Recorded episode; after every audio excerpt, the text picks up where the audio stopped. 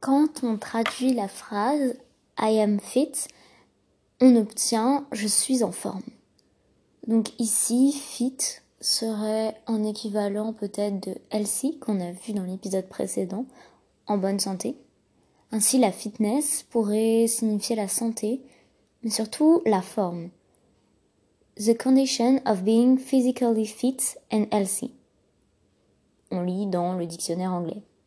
Excusez-moi pour l'accent. Ainsi, être fit, ce serait être en forme.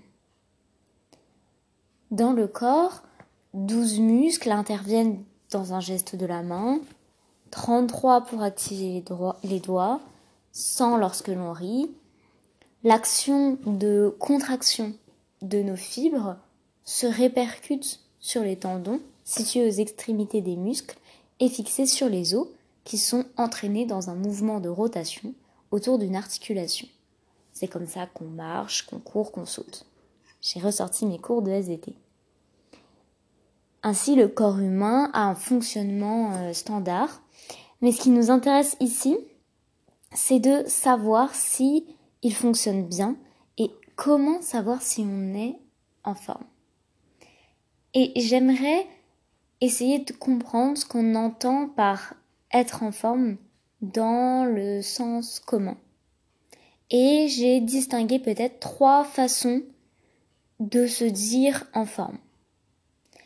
En forme, il y a bien se porter. Donc notre corps, notre cœur et nos poumons envoient assez d'oxygène aux muscles pour respirer. Ainsi quand on dit euh, je suis pas en forme aujourd'hui, c'est je suis fatiguée, je me sens pas au maximum, euh, je me sens pas comme euh, je suis d'habitude. Voilà, mon corps semble être euh, mieux d'autres jours. Dans être en forme, il y a aussi l'idée de bien se mouvoir, c'est-à-dire être capable de bouger sans souffrance physique euh, dans les activités de la vie quotidienne. C'est-à-dire marcher pour aller attraper ton bus, euh, faire du ménage, se baisser pour attraper un objet.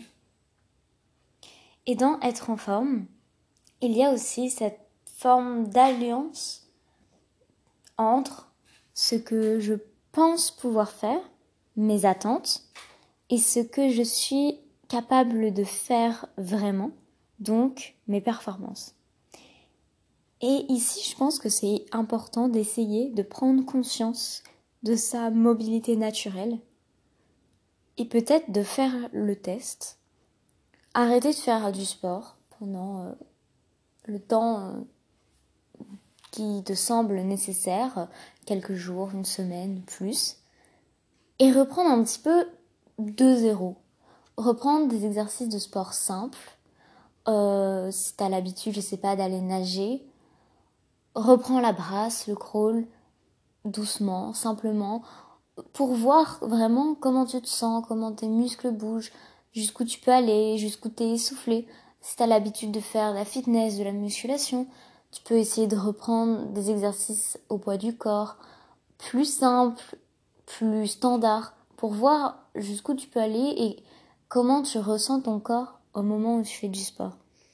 Essaye de mettre le doigt sur tes sensations physiques et de prendre conscience de comment ton corps bouge et des signaux qui t'envoient quand t'as trop mal. La différence justement entre la douleur musculaire qui est normale quand on fait du sport et qui peut faire du bien, qui peut être satisfaisante, et la douleur trop intense où là notre corps nous dit stop, arrête-toi.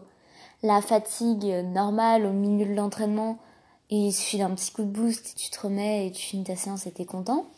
Ou vraiment une, fatigue où tu te dis mais là, euh, faut que j'arrête, euh, sinon euh, je me respecte pas. Et c'est difficile de d'arriver à ça, mais dans le terme fit qu'on entend sur les réseaux sociaux, être fit, voilà un programme pour de remise en forme, etc finalement, il n'y a pas de connotation morale derrière. Et c'est ça que j'aimerais faire un petit peu dans cette mini-série où on parle justement de ces mots, healthy, fit, qui ont des connotations aujourd'hui et c'est normal, hein, on les voit à toutes les sauces, ils défilent partout avec euh, des accompagnements de photos de gens très sportifs, euh, etc. Et c'est sûr qu'on fait des associations dans notre tête et c'est normal. Mais finalement, ces mots en eux-mêmes, si on les décortique, peuvent être très intéressants pour comprendre la relation qu'on a à notre corps, à notre alimentation, au sport. Et en décortiquant ces mots, on apprend peut-être une nouvelle façon d'être à l'écoute de nos sensations et de ce qu'on ressent. Donc ici avec le terme de fit quand on fait du sport. Donc il n'y a pas d'aspect physique finalement dans le terme être fit. Euh, fit ne signifie pas être mince, même si moi je l'ai pensé pendant hyper longtemps avec le simple fait de fit et fat. Je pensais que c'est juste le contraire. Et fit, euh, ça veut pas dire avoir des muscles apparents ou être sec. Et je tiens à préciser que si t'es pas fit, si t'es malade en ce moment, si t'es pas en forme, si t'as des problèmes respiratoires, mon propos n'est absolument pas de dire que c'est pas normal, que tu devrais travailler sur ça. Là, je suis vraiment juste en train de parler euh, des personnes qui a priori n'ont pas de problème euh, physique important et qui aimeraient être fit dans le sens avoir des muscles apparents, sécher, perdre du poids, etc. Je pense qu'en fait, être en forme, c'est surtout une sensation de ressenti. Et j'ai pas envie non plus de mettre un tabou sur la pratique sportive parce que c'est toujours agréable euh, de faire un sport qui nous plaît et euh, c'est désagréable et c'est contrariant d'être essoufflé à chaque fois qu'on marche, euh, de se sentir fatigué, d'avoir les jambes lourdes, d'avoir l'impression de ne pas pouvoir faire ce qu'on faisait avant. Et dans ces cas-là, il n'y a aucun problème à dire j'aimerais me remettre en forme. C'est juste, je pense, essayer d'enlever dans notre tête les connexions qu'on fait avec certains mots à certains critères et d'enlever les connotations un petit peu morales autour de tout ça. Chacun fait comme il peut et finalement être fit, euh, enfin s'interroger sur le terme de être fit, c'est très intéressant pour se découvrir et découvrir sa relation avec le sport. C'était ma réflexion du jour sur le podcast et j'espère que ça t'a plu. Euh, nous sommes dans le deuxième épisode de En vrai. Euh, on décortique un petit peu des mots comme ça. Là pour l'instant j'ai que trois idées de mots, mais peut-être que euh, dans le futur je referai sur d'autres mots.